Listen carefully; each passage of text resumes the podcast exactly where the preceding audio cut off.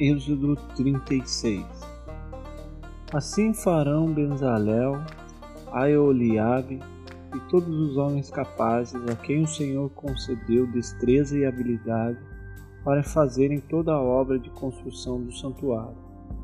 Realizarão a obra como o Senhor ordenou.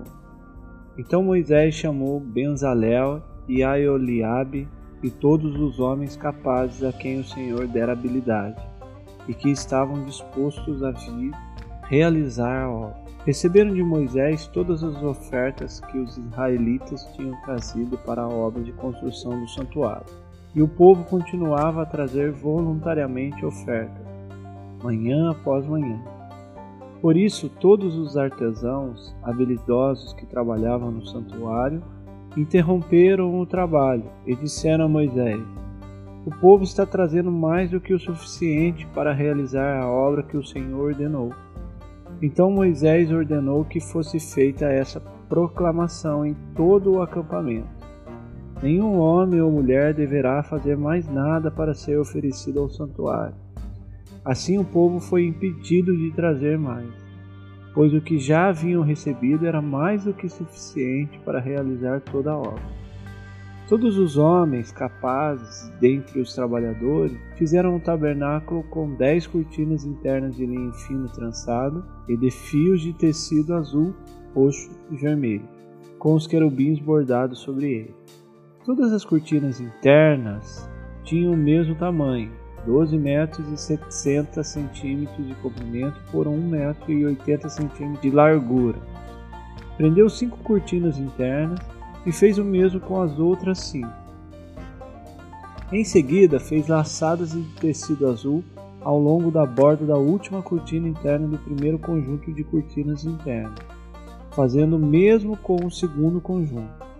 Fez também 50 laçadas na primeira cortina interna e 50 laçadas na última cortina interna do segundo conjunto. As laçadas estavam opostas umas às outras.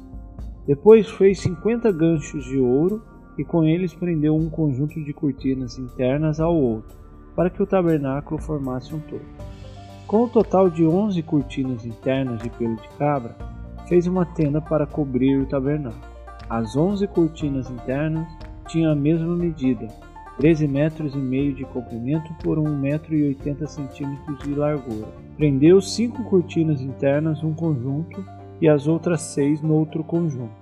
Depois fez cinquenta laçadas em volta da borda da última cortina interna de um dos conjuntos e também na borda da última cortina interna do outro conjunto. Fez também cinquenta ganchos de bronze para unir a tenda, formando um todo. Em seguida, fez para a tenda uma cobertura de pele de carneiro tingida de vermelho, e por cima desta uma cobertura de couro. Fez ainda armações verticais de madeira de acácia para o tabernáculo.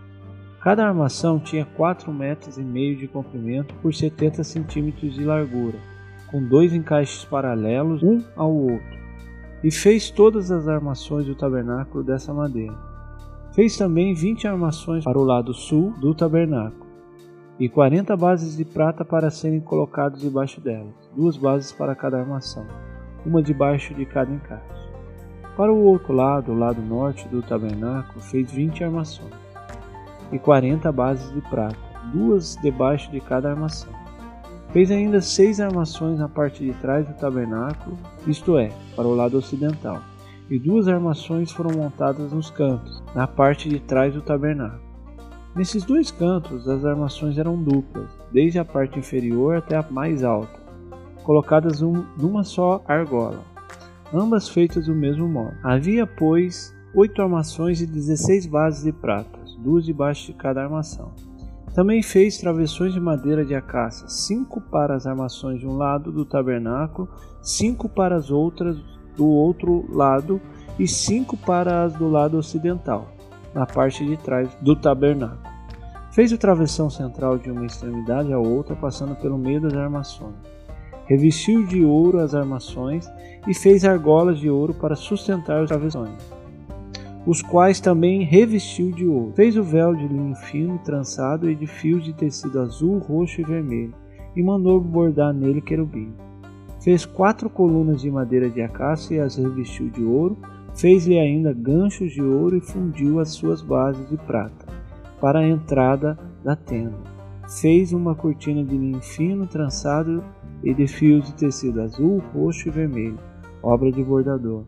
E fez-lhe cinco colunas com ganchos, revestiu de ouro as partes superior e lateral das colunas, e fez de bronze as suas cinco bases.